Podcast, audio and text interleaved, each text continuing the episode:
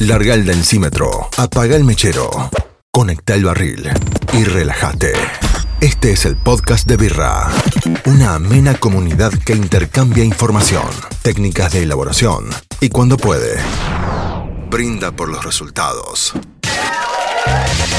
Saca ese nerd que hay en vos, que acá empieza el podcast de Birra. En la barra, dos curiosos, Marcos Regoni y Hernán Castellani. Bienvenidas, bienvenidos, ¿cómo va? Comenzamos. Hola amigos cerveceros y amigas cerveceras, estamos en un nuevo episodio del podcast de Birra. En este caso es el episodio número 13 de la segunda temporada. Estoy acá con mi amigo personal, el señor Hernán Castellani. Hola Hernán, ¿cómo estás? Hola Marquitos, ¿cómo estás? Hola a todos.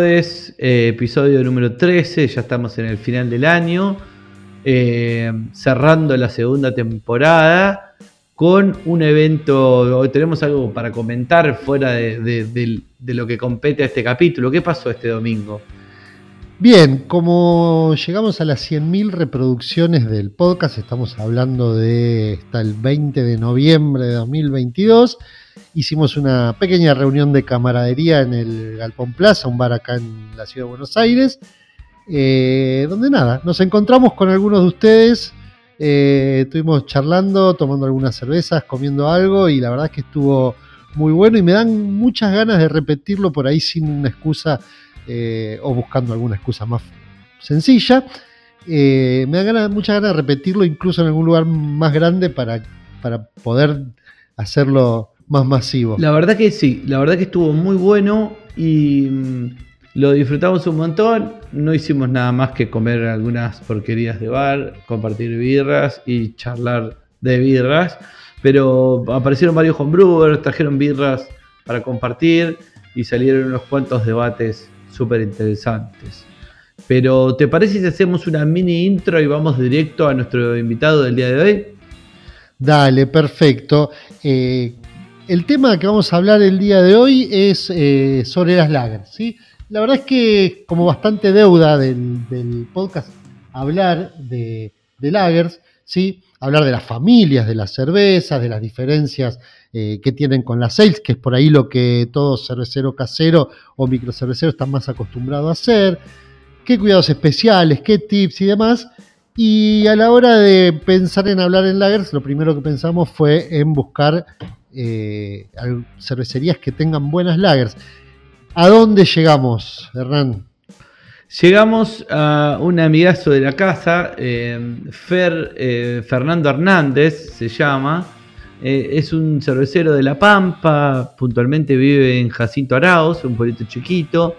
Tiene un bar muy lindo que se llama Bruselas, que se encarga de pinchar muy buenas cervezas, te diría de todo el país, porque sé que tiene cervezas zonales, pero también tiene de Buenos Aires y tiene de afuera también, eh, de, otras provincias de la Argentina.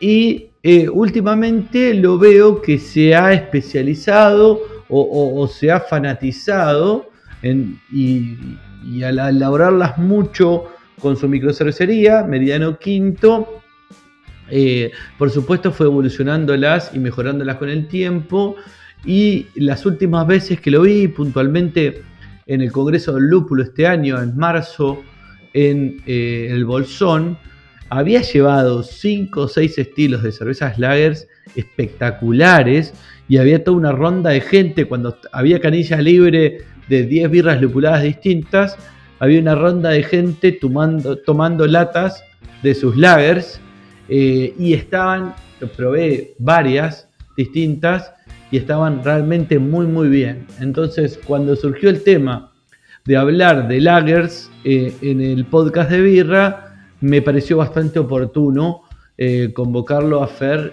para que charle con nosotros. Eh, como dijo Marquitos, no tengo mucho más que agregar. Vamos a hablar un poco de las familias de las lager, vamos a hablar un poco de los estilos lager, cuáles son sus diferencias, cuáles son sus dificultades. No lo vamos a encarar tanto desde la parte estilística y sensorial, sino como siempre nos gusta encararlos de la parte de procesos y herramientas para sentarnos a interpretar y a elaborar el estilo. Claro, sí, tips para a la hora de sentarse a uno como cervecero, en general predominantemente de, lager, de ales, sentarse a, elaborar una ale. Así que, si te parece, eh, vamos con Fernando de Meridiano Quinto. Dale, me parece muy bien. Vamos a un breve receso con nuestro amigo locutor y volvemos con nuestro invitado de hoy. Ya volvemos.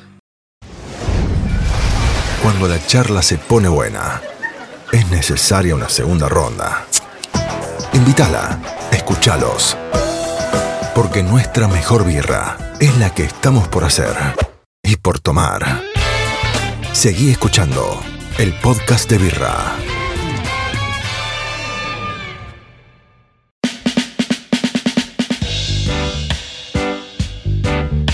Y bien, amigos y amigas cerveceros y cerveceras, estamos de vuelta en nuestro episodio número 13 de la temporada 2. Y como decíamos recién, vamos a hablar con alguien sobre cervezas lagers. ¿Nos querés presentar a nuestro invitado, Hernán? Lo voy a presentar muy, muy fugazmente porque ya hablamos eh, previo al corte, pero Fer es un gran cervecero, homebrewer bastante apasionado eh, micro cervecero de oriundo de La Pampa. Y nada, Fer, gracias por sumarte y coparte al podcast de Birra. Hola Marcos, hola Hernán, no, gracias a ustedes por la invitación y, bueno, un honor eh, formar parte de, este podcast. Bien, eh, como te decía, el, episodio de hoy vamos a hablar, no, hemos hablado demasiado en, nuestros, en nuestros podcasts sobre lagers, ¿sí?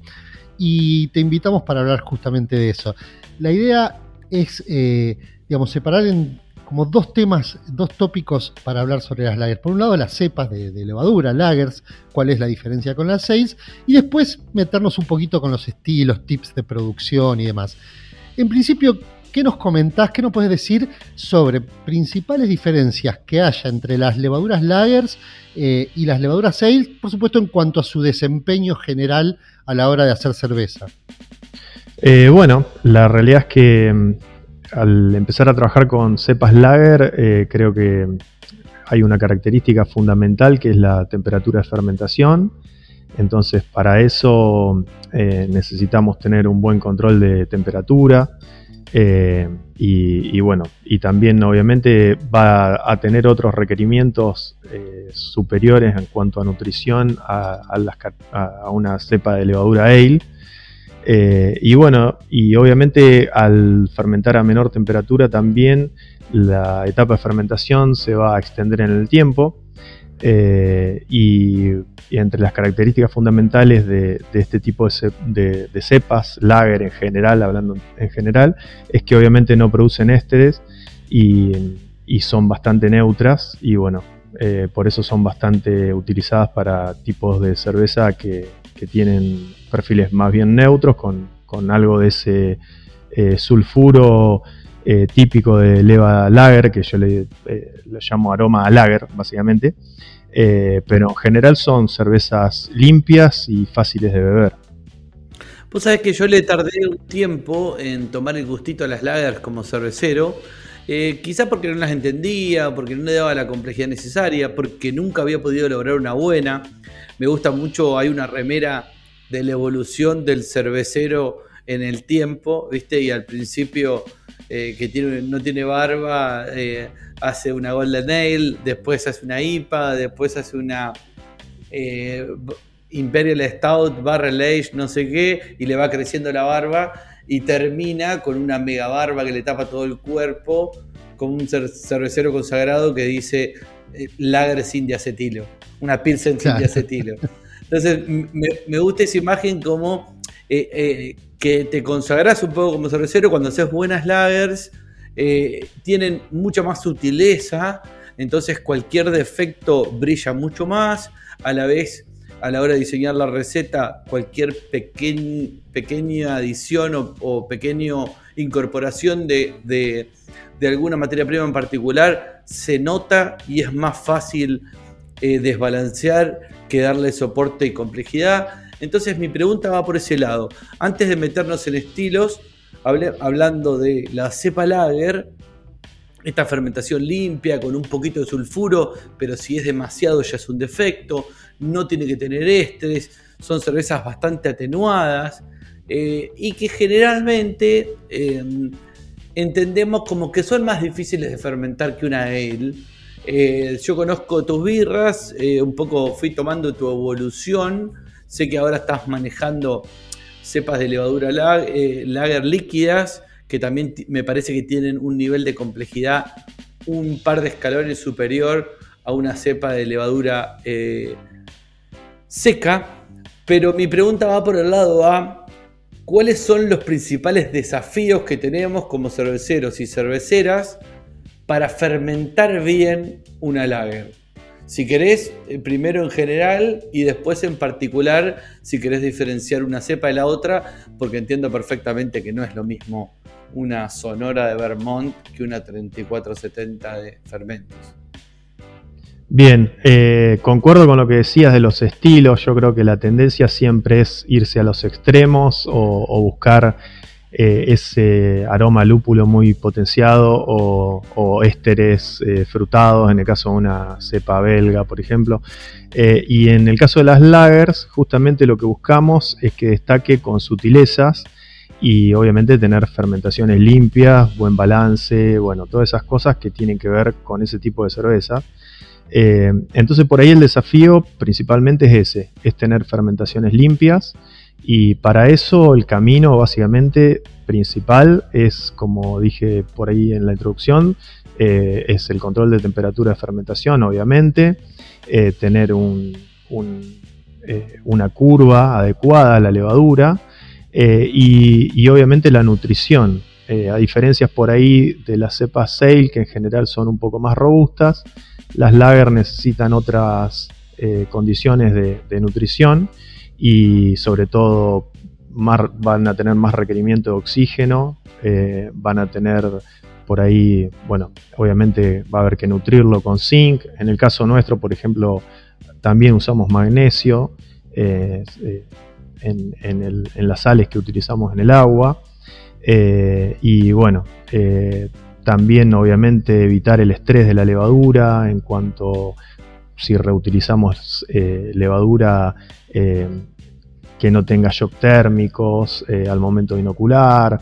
Bueno, un montón de, tips que podemos ir desglosando si querés, pero en términos generales sería eso. Va, va, por ese lado. En términos generales me da la impresión que que, digamos, una lager, como decís vos, depende muchísimo de esas dos cosas, de la temperatura y de cómo tratás a, la levadura.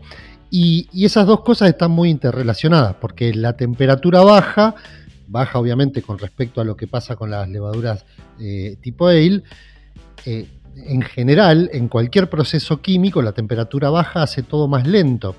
Y al hacer todo más lento, es como que eh, como si la levadura trabajara más, más a full, porque la temperatura la tira para atrás.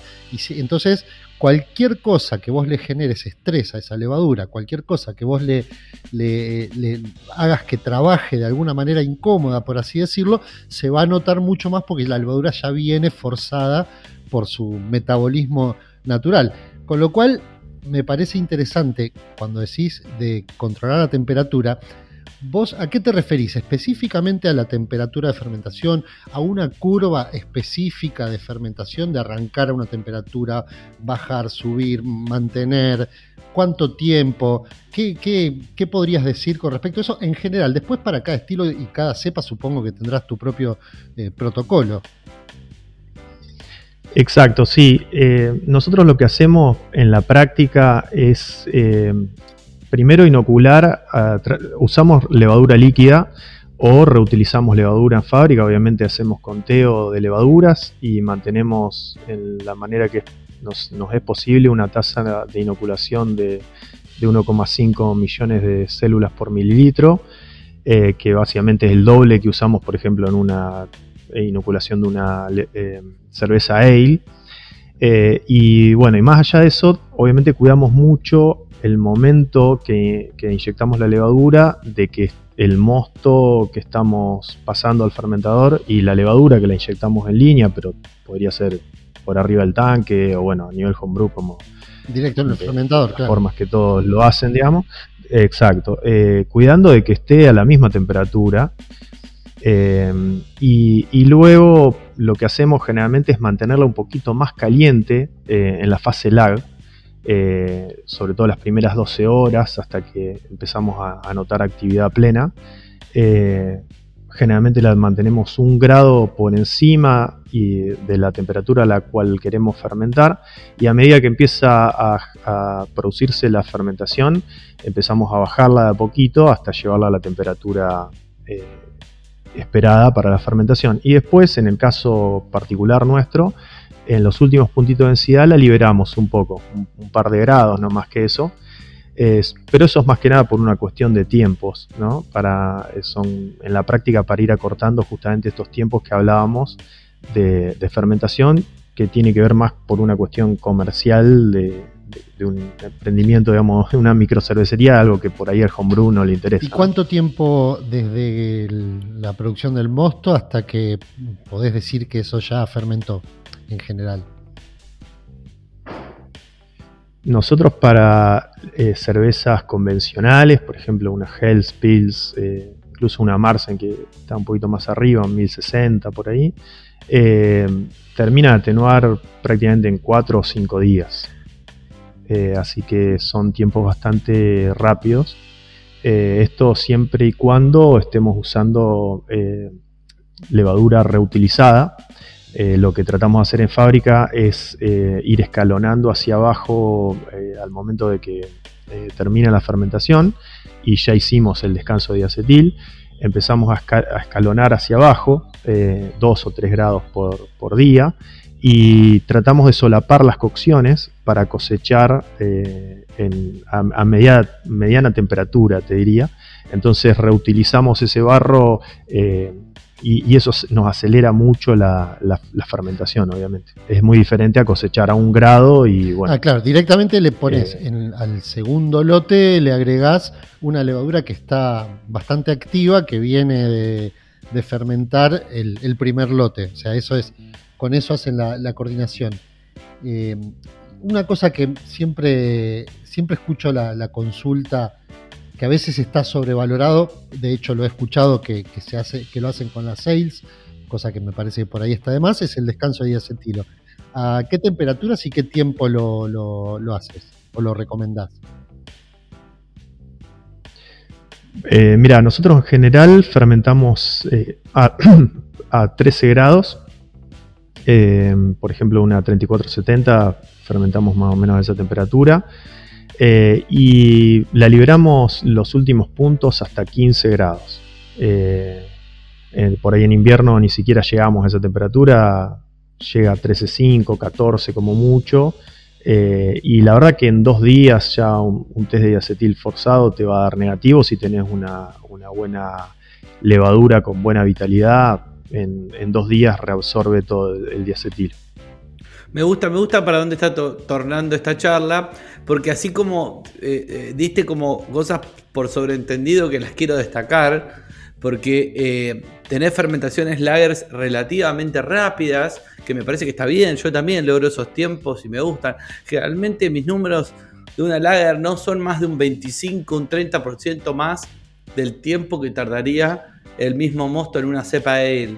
Y es más o menos lo que está diciendo vos, si una ale la terminás en 3, 4 días, una lager 4 o 5 días es un tiempo razonable, pero fuiste diciendo cantidad de inóculo suficiente. Eso es un error que yo veo que cometen bastante la gran mayoría de los cerveceros que empiezan a hacer lagers. Le ponen la misma cantidad que a una cepa de levadura de él.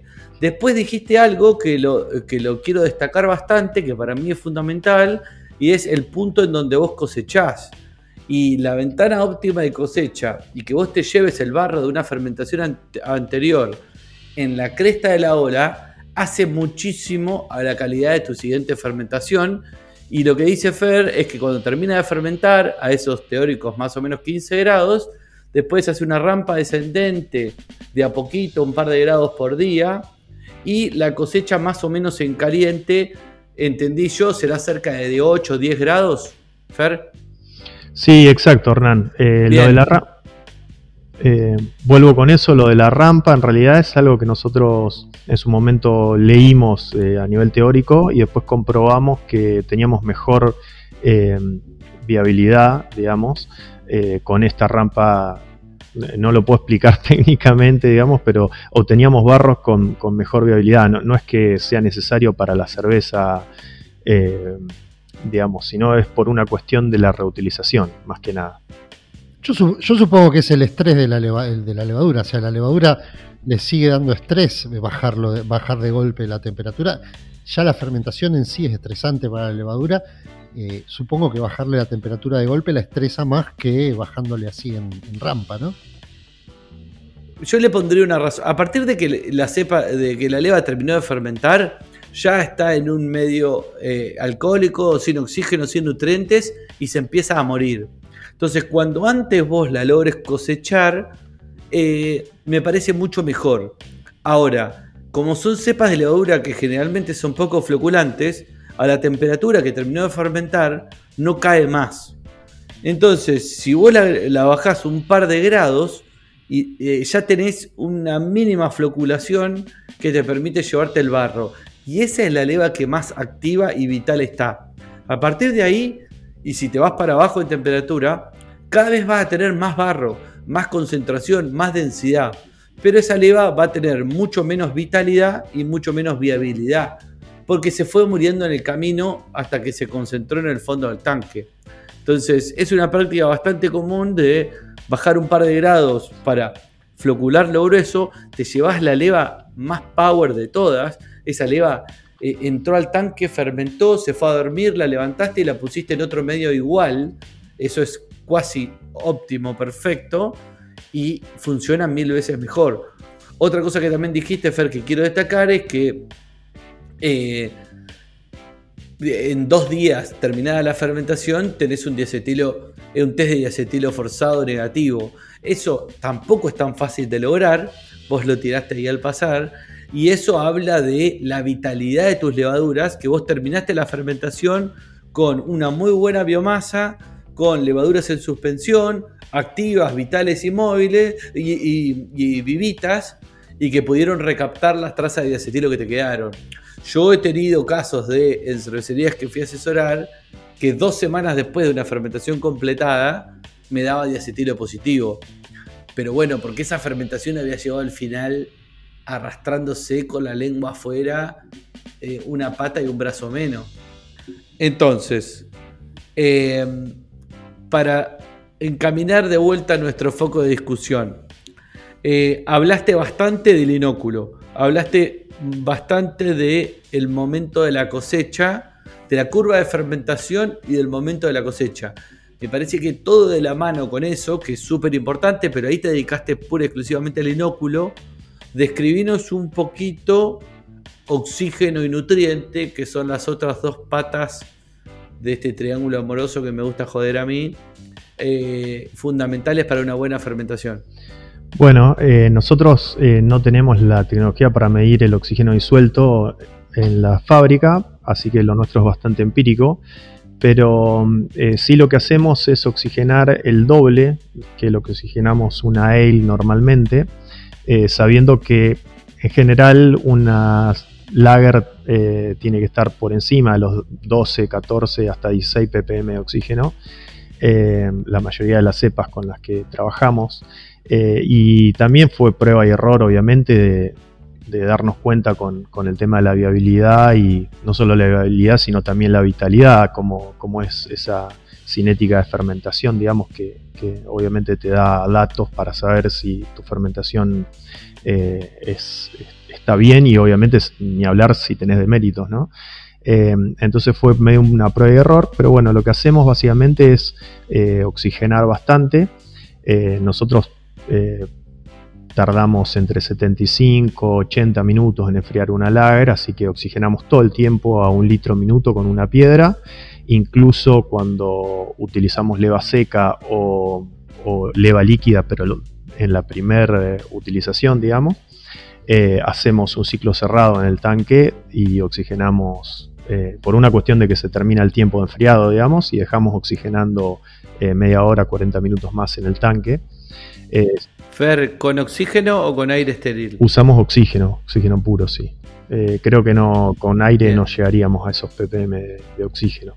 Eh, Claramente. Y, bueno, y después, eh, obviamente, siempre oxigenando en esa fase lag, ¿no? Antes de que inicie. Incluso hemos oxigenado al día siguiente, cuando la fase lag se ha extendido demasiado. hemos por ahí, por el eh, consideraciones del proveedor de levadura, hemos reoxigenado al día siguiente antes de, llegar a las 24 horas. Eh, con este mecanismo en el tanque, digamos, de chupar por abajo básicamente y generar un flujo ascendente con burbujas de oxígeno. Eh, y bueno, con eso hemos tenido buenos resultados, creo que es fundamental la oxigenación del mosto. Eh, y después, bueno, en el caso nuestro no usamos nutrientes comerciales, usamos simplemente cloruro de zinc eh, en hervor. Eh, y, bueno, y no sé si se pueden nombrar marcas, sí, pero confianza. bueno, de, vez en cuando, básicamente cada 4 o 5 reutilizaciones, aplicamos el Spring Firm al fermentador.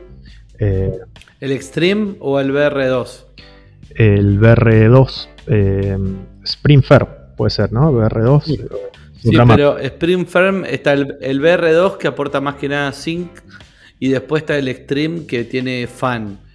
Eh, bueno, ahí, no, recuerdo exactamente, pero uno de esos. Lo, aplicamos al fermentador. Esto por una cuestión más que nada de viabilidad, que hemos notado que con el tiempo igual va cayendo la viabilidad que tenemos. Eh, y bueno, después básicamente eso y también eh, incorporamos eh, sulfato de magnesio en las sales. también hemos notado que hemos tenido una mejoría sobre todo en, en levas lager. Un poco todo eso que decís reafirma lo que Hernán menciona siempre que puede, que tiene que ver con el, triángulo amoroso de, que decía recién, porque, digamos, esa, esa cantidad de oxigenación es fundamental que la levadura la consuma. Para que la levadura la consuma es fundamental que esté eh, viva y vital. Y para eso también es fundamental que tenga los nutrientes. O sea, que esas tres cosas se, medio que se, eh, se potencian entre sí. Cualquiera de esas que eh, en, la que falles te va a, terminar arruinando todo lo demás. Así que me parece que eso es, es como un, tip bastante importante a la hora de, la producción de lagers. Así que sería como, como que cierra el círculo de, trabajar con una levadura lager para esta producción, mantener ese triángulo amoroso andando perfectamente. Ahora, si, si les parece, podemos pasar a hablar sobre eh, los estilos, que es donde ya empezás a hilar fino en cada una de estas tres patas. Eh, ¿Querés contarnos en principio qué tipos de cervezas, qué, qué, qué tipo de lagers hacen ustedes en Meridiano Quinto? Eh, sí, Marcos, nosotros eh, ya hace un buen tiempo, creo que en el 2018 empezamos a tener eh, lager de línea, empezamos haciendo German Pills y Viena Lager, y con el tiempo, bueno, fuimos sumando otros estilos, en realidad cambiando la, la Viena Lager, empezamos a hacer una Marsen. así que ahora estamos produciendo una Munich Hells, una German Pills, una Marsen y una Hoppy Lager, que vendría a ser como una eh, lager más americana y con lúpulos americanos en, dry hop básicamente. Eh, así que bueno, esos son los estilos que tenemos de línea. Después eh, estamos siempre haciendo estilos lager en rotación. ¿Y qué, cuáles, diría, cuáles dirías que serían las, principales diferencias entre los distintos estilos en general, digamos, de una Sherman Pils con una Munich Hells o con mismo con una con la misma lager lupulada eh, las diferencias entre los estilos en sí y a la hora de producirla. Bien, eh, en realidad, bueno, entre la Hells y, la Pils, digamos que hay sutilezas, eh, en el sentido de que son cervezas eh, que van más o menos por el mismo lado. Obviamente la German Pils es más amarga, más lupulada y un poco más alcohólica. y la Hells va más orientada a la malta, digamos. Y por ahí hay una nota secundaria floral, herbal del lúpulo pero bueno, esa es la interpretación que nosotros hacemos también eh, de esos estilos. Eh, otro estilo que hacemos es la Marsen, que bueno, tenemos eh, por ahí más orientado a la malta y, bueno, y ahí eh, después el otro estilo sería la Hoppy Lager, que lo que hacemos es, es una cerveza bastante básica en cuanto al gris, básicamente es Malta Pils, y, está bastante orientada al lúpulo, un lúpulo más eh, frutado y, algo de, resina de, lúpulos eh, americanos. Bien, y nos introducís en un tema que a Hernán le va a interesar eh, charlar con vos, porque los dos tienen amplia experiencia en el tema, que es el tema de los lúpulos. Eh, el, lúpulo en el uso, eh, el uso del lúpulo en las lagers, digamos, es como más delicado, hay, hay más sutileza, hay otra complejidad que tiene que ver con lo que decíamos al principio, de que las cervezas lagers son cervezas más limpias y con características más botonas, por así decirlo. es más buchón cualquier modificación que vos le hagas, incluso las buenas, porque por ahí lo, lo que más, yo creo que una de las cosas más complicadas de hacer, además de lograr esa limpieza y demás en una lager, es poder aportarle determinadas características, ya sea amargor, aromas de lúpulo o lo que fuere, o la misma maltosidad, pero que termine siendo algo que esté balanceado y que no se me vaya muy parecido a una ale. Eh, así que, ¿qué podríamos charlar sobre el tema del uso de lúpulos en las lagers?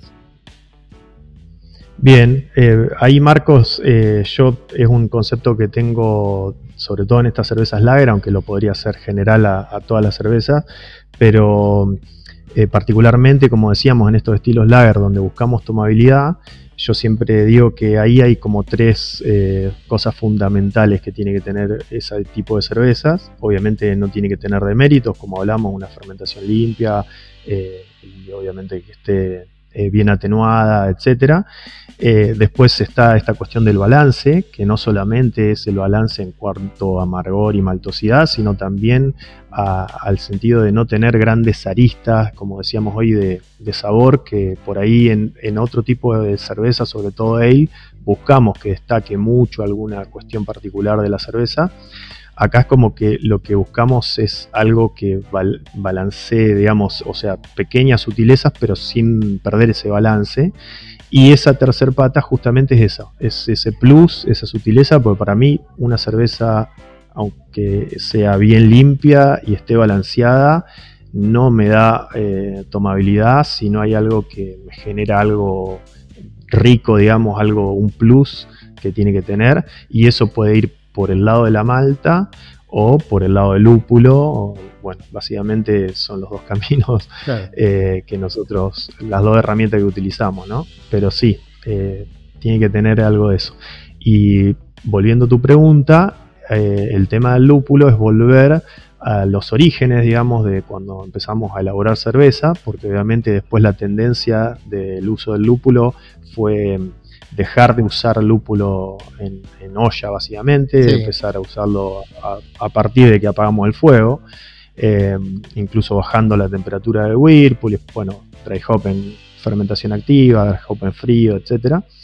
Eh, y esto es retomar un poco el uso anterior, que hoy eh, parece ya una antigüedad, pero cuando hacíamos adiciones de sabor, eh, eh, a la media hora, 15 minutos, que al principio cuando todo homebrew, bueno, nosotros empezamos en el 2009 a elaborar cerveza, eran ese tipo de adiciones, de muchas adiciones durante el hervor. Eh, y bueno, y ahora se entiende, digamos, de que estos lúpulos nobles necesitan de esa ebullición para que se oxiden esos compuestos aromáticos que nos van a dar sobre todo esos perfiles eh, más que nada especiados, herbales eh, o amaderados. Bueno, en el caso prácticamente de las lager que nosotros usamos, eh, buscamos ese especiado herbal. O la utilización al final del hervor, en el cual obtenemos esos perfiles más florales o, levemente cítricos que nos dan esos lúpulos. Así que bueno, yo creo que la, si hablamos muy en general, obviamente que en el caso que hacemos nosotros la Hoppy Lager, que usamos lúpulos americanos, eh, usamos hop stand y hacemos un dry hop en frío, digamos, pero hablando en general, en, términos generales de lagers, creo que es volver a esos orígenes donde eh, aportábamos bastante lúpulo en hervor.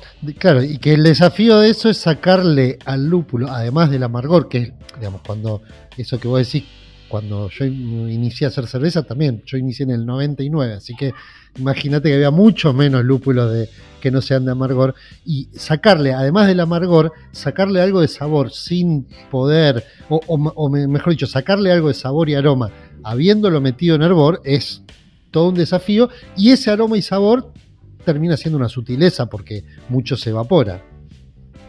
Claro, y juega otro, otro rol completamente distinto. Eh, obviamente hay muchos cotones que se oxidan. Son lúpulos muy distintos eh, los que se usan en el minuto 30, 40, 20 de hervor al que vos usas en Whirlpool. Claramente no vas a poner un citra al minuto 40 porque toda la fruta y los cítricos divinos que tienen los perdiste en el camino. Y de última te va a quedar un toquecito de resina pero que se lo pondrías con cualquier otro lúpulo más barato al final. Entonces, cuando empezás a lupular con lúpulos europeos, alemanes, ingleses, checos, que son más terrosos, herbales, especiados, maderosos, ahí entra en juego la ebullición. Eh, los, los, alemanes lo llaman como la complejidad del, del flavor del lúpulo y en cantidades muchísimo más bajas.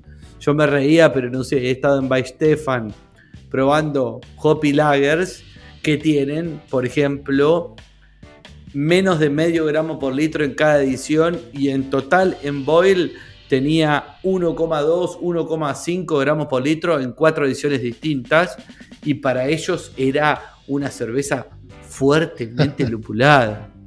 Entonces, son cosas completamente distintas a, por ejemplo, un American Pills, o las que me gusta hacer a mí, por supuesto, IPL, Colipa o estilos en donde vos agarrás una base de una birra lager y la lupulás igual de fuerte que una IPA Ale americana. Entonces son cosas distintas, se buscan objetivos distintos. Creo que ya hablamos varias veces y, y todos estamos en la misma línea de que lo que garpa de estas cervezas, y es lo más difícil desde el punto de vista técnico, son las sutilezas. Son las pequeñas adiciones de cositas que después te dan una cerveza súper ligera, muy fácil de tomar, pero con onda. Sí, creo que eso también está relacionado con lo que decías al principio de, esa, de la remera esa que mencionabas, de que a medida que un cervecero o cervecera va evolucionando y va buscando tipo nuevos desafíos, al principio el desafío es hacer algo distinto a lo que tenemos conocido, de, por lo menos cuando yo empecé, que era la cerveza la lager industrial, entonces hacía cervezas más amargas, más aromáticas y demás, y a la larga el nuevo desafío te terminás dando cuenta que el mayor desafío es hacer una cerveza limpia, con esas sutilezas, balanceada y que sea rica para tomar, justamente como cualquier lager. Y creo que eso es, es, el porqué eh, parte de la evolución de los cerveceros termina siendo eh, tratar de hacer una buena lager, que no todo el mundo puede. Eh, no sé, lo, cual me lleva a preguntar si tuviéramos que, que definir en pocas palabras, en pocas ideas, eh, además de controlar la temperatura, que es lo que veníamos diciendo, no sé, algún qué cosas hacer y qué cosas no hacer, ¿sí? Como si fuera una conclusión general en cuanto a los detalles que tenemos que tener en cuenta a la hora de producir una lager. Dicho esto, para productores de ale. Eh, bien, eh, yo creo que ahí hay varias cosas, además de lo que hablamos de, en cuanto a fermentación, que creo que ya hablamos bastante, justamente en el diseño de receta, eh, acá que hablamos de malta y hablamos de lúpulo, esa sutileza que podemos obtener, por ejemplo, en una Hells con un poquito de Viena, malta Viena, o bueno, la utilización de un lúpulo herbal, floral al final del hervor todo eso tiene que ser eh, ir de menor a mayor, por así decirlo, digamos, empezar con, diseños de receta bien simples y después ir sumando de a poquito. Incluso eh, a nivel comercial eh, es importante ir chequeando los insumos que utilizamos, porque a nosotros nos ha pasado muchas veces por una malta Munich pasada de, tostado, digamos, de color, termina desbalanceada o fuera estilo una cerveza, porque es como decíamos hoy, son sutilezas y así como digamos, te puedes sumar un plus, te la puedes eh, desbalancear o sacar de estilo, digamos. Entonces, eh, yo creo que en términos generales, eh, no sé, podríamos hablar del agua también, obviamente, eso es, un mundo, pero, pero bueno, eh, el diseño de recetas tiene que ir de lo más simple a lo más complejo, pero yo diría que las lagers en general tienen un gris de malta bastante simple y la utilización del lúpulo eh, para sumar ese plus eh, también tiene que ser lo justo, digamos, como decía Hernán, no por nada los alemanes dicen que tiene mucho lúpulo por, con un, gramo y medio en hervor. bueno, eso también es, eh, a nosotros nos ha pasado mucho con la Pils, querer llevarla muy arriba y llegar hasta 6 gramos litro eh, en, hervor, eh, entre adiciones en hervor y una especie de hop stand con distintas variedades y bueno, y uno va buscando después un equilibrio obviamente. a nosotros hay un, para nombrar un tip que pueden probar sobre todo a nivel homebrew, una forma de lupular este tipo de lagers que a mí me gusta mucho es lupular a razón, diría, de un gramo litro, básicamente, los últimos 5 minutos. Entonces tenemos algo de ese, de y, esos perfiles eh, especiados herbales. Después bajarle la temperatura al Whirlpool eh, y ahí nos quedamos con algo también de floral y cítrico y, es una edición muy sencilla de hacer y podemos obtener mucho flavor sin desbalancear la cerveza eh, utilizando una adición de algún lúpulo noble, obviamente, ¿no? Vos decís, el, ese, cuando le bajás la temperatura, volvés a agregar, ahí haces un hop stand o te quedás con lo que agregaste en los últimos minutos. No, por eso, sin agregar más lúpulo que es. Como que haces un pre-hop stand, digamos, y después con lo que quedó ahí adentro eh, bajar la temperatura, entiendo, entiendo. Exacto, en realidad es quedarse con, un poquito de las dos cosas, con esa única edición, la verdad que es muy efectiva y sobre todo porque lo que pasa también con el lúpulo, los lúpulos nobles, para cualquiera que produce lo, ha visto, que generalmente los pellets son como más duros, eh, no, es lo mismo que un lúpulo americano. Eh, a veces no sé si tiene otra forma de peletizado o, cuál es la razón, pero generalmente, o vienen por ahí incluso un poco peor conservados, pero generalmente en un hop stand eh, a veces lo que nos pasaba es que encontrábamos en, la torta después los lúpulos prácticamente eh, sin haberse, claro, no intactos, pero sin haber aportado todo lo que tenían que aportar. Entonces ese pequeño hervor termina también de desarmar el lúpulo y, después al bajarle la temperatura eh, evitamos que siga volatilizando, digamos, o que sigan oxidándose eh, esos compuestos y bueno, y obtenemos un poquito de los dos mundos. Creo que es una edición interesante para probar. Sí, Fer, vos en un momento dijiste, yo tenía un par de preguntas guardadas, ya hablaste un poco de la malta, creo que ahí eh, la sutileza de, maltas base, sencilla, ya hablaste de Pilsen, de Múnich, eh, de un poco de Viena, a algunos les gusta usar para las lager melodina. Y bueno, claramente acá la calidad de las maltas es fundamental. Pero la otra pregunta que nombraste al pasar, que te quería hacer, que la tenía guardada y no quería interrumpir, era sobre el agua. Y eh, hay, un montón de teorías y de desarrollos acerca del agua de, una buena lager ¿Cómo es tu interpretación o cuál es tu objetivo a la hora de diseñar el agua para hacer este tipo de birras? Bien, bueno, nosotros eh, lo que buscamos siempre es tener eh, la cantidad de minerales mínima, digamos, obviamente para llegar a los niveles de calcio de 60, 70 ppm. Y después, bueno, obviamente vamos a jugar de acuerdo al estilo con los cloruros y sulfatos, ¿no? Eh, pero como regla general te diría que siempre tratar de mantener el agua, eh, no, voy a decir blanda porque Marcos me va a retar, Eh, Te estaba esperando. Eh, sí, sí, no. Con, con, baja carga de minerales. Mineralización, baja mineralización. Y, y obviamente nosotros acá en La Pampa, bueno, tenemos un, aula, un agua muy, muy, con muchos carbonatos sobre todo. Quiero decir, tenés un agua bastante mala. Claro, poco dura, o sea, poco calcio, poco magnesio, muchísimos carbonatos. Eh, mucha alcalinidad. mucha alcalinidad y mucho sodio también. Así que bueno, tenemos eh, un equipo de osmosis inversa y, lo que hacemos no es usar agua pura de osmosis inversa. Generalmente eh, apuntamos a 80, bueno, hasta 100 ppm, te diría, de una mezcla. y de ahí incorporamos algunas sales. Eh, pero siempre tratando de buscar eso, la, menor carga de, minerales. Creo que. ¿Cuánto es la menor carga? ¿50 ppm de calcio buscas más o menos?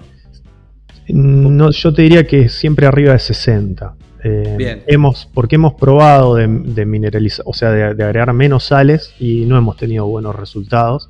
Eh, así que la verdad que, siempre nos, nos, mantenemos arriba de 60.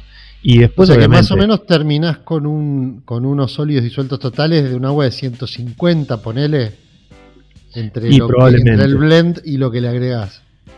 Sí, que sigue, siendo un agua rebaja en mineralización, pero bastante más mineralizada que siendo pura de osmosis, claramente.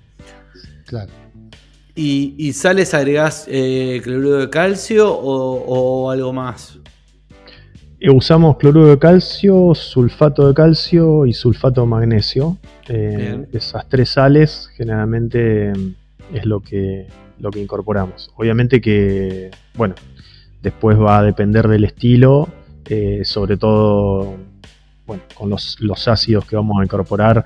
de acuerdo, no, sé, el, gris que tengamos de Malta, en la Múnich, que prácticamente es todo Viena y Múnich, eh, terminamos eh, usando también un poquito de bicarbonato de sodio, eh, porque si no se nos cae demasiado el pH y, bueno. Justo es la que me estoy tomando en este momento, iba a decir al final, pero me arranqué con una Pilsen y ahora me estoy tomando unas geles de mi amigo Fer porque hicimos un swap de un intercambio de birras y estoy súper estoqueado de sus lagers. ¿Las geles no tiene Pilsen como malta base? Eh, sí, sí, tiene Pilsen. Ah, ok, ok, entendí mal entonces. Tiene Pilsen y eh, Múnich y Viena. Eh, tiene solo Viena. Básicamente el gris es 85 Pilsen y 15 de Viena por ciento, ¿no? Ok, no, no, entendí, cualquier cosa y está, está, perfecto que te haya preguntado. Porque... De hecho, ese es un buen ejemplo que nos ha pasado con las geles. Antes usábamos un poco de Múnich pero nos ha pasado muchas veces que se nos ha desbalanceado por, esto de que a veces las Múnich, si bien usamos, tratamos de usar siempre maltas de, calidad, que es fundamental, eh, nos ha venido con bastante variabilidad y, es bastante fácil esa cerveza de, sacarla de estilo y desbalancearla. Eh, Mencionaste ya otra vez también lo de la variabilidad de las maltas y, o de las materias primas en general.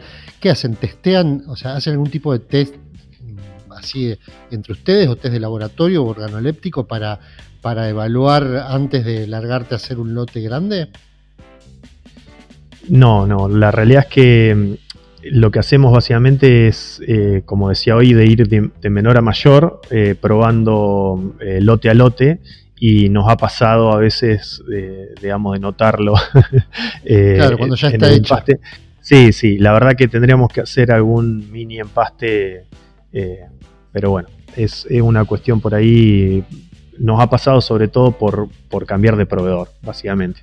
Eh, con, con, utilizando buenas maltas, generalmente esas cosas no suceden o no suceden tanto.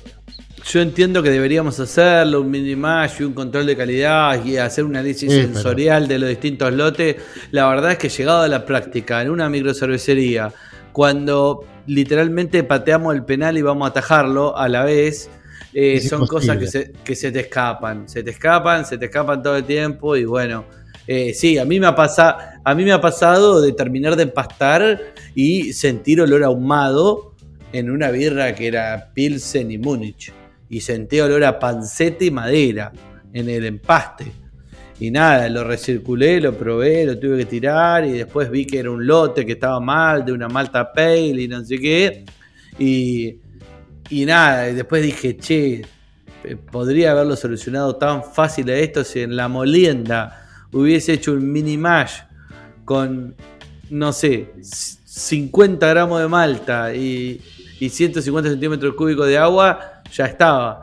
Pero bueno, no, no es tan fácil eh, como decirlo.